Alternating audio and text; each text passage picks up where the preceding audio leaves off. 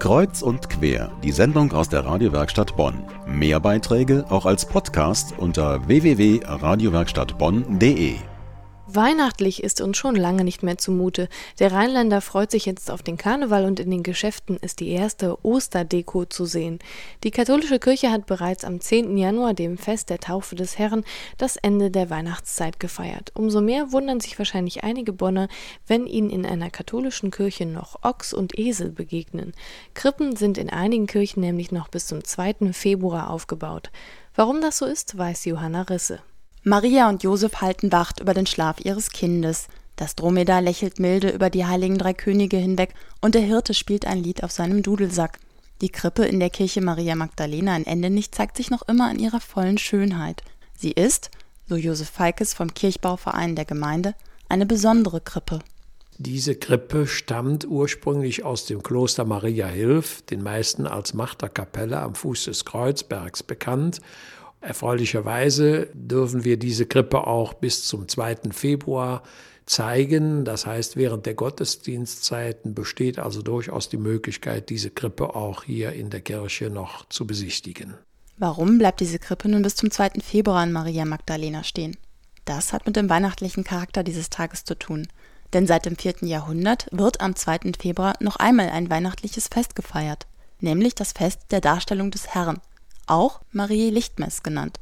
Deshalb galt früher die Zeit bis Anfang Februar als weihnachtliche Zeit. Geändert hat sich das erst im Jahr 1969 mit der Liturgiereform des Zweiten Vatikanischen Konzils. Seitdem fällt das Ende der Weihnachtszeit auf den Sonntag nach Heilig Drei Könige am 6. Januar. Warum manche Kirchen ihre Krippen trotzdem bis zum 2. Februar stehen lassen, erklärt Professor Albert Gerhards vom Liturgiewissenschaftlichen Seminar der Uni Bonn. Als die Liturgiereform des Zweiten Vatikanischen Konzils nun die Zeit neu geordnet hatte, hatte man sich dafür entschieden, diese Zeit nur noch Zeit im Jahreskreis zu nennen, ohne dem 2. Februar den weihnachtlichen Charakter zu nehmen, sodass es durchaus legitim erscheint, den alten, den älteren Brauch beizubehalten, die Krippe bis zum 2. Februar stehen zu lassen, denn äh, an dem weihnachtlichen Charakter dieses Festes ist nicht gerüttelt äh, worden und sollte auch nicht gerüttelt werden. So wurde also die Weihnachtszeit verkürzt und die Osterzeit verlängert. Dadurch bekam der Osterfestkreis etwas mehr Gewicht als der Weihnachtsfestkreis. Und dies war vor allem den Rheinländern recht. Man muss ja sagen, im Rheinland ist sowieso dann in dieser Zeit längst äh, Karnevalszeit und äh, es war immer schon schwierig, die Konkurrenz zwischen dem weihnachtlichen Charakter der Zeit und der, der mehr auf Karneval gestimmten Laune der Menschen irgendwie in ein vernünftiges Gleichgewicht zu halten. Auch in Bonn ist die Session schon im vollen Gange. Dennoch, der Brauch mancher Kirchen, die Krippen bis zum 2. Februar stehen zu lassen, kommt gut an.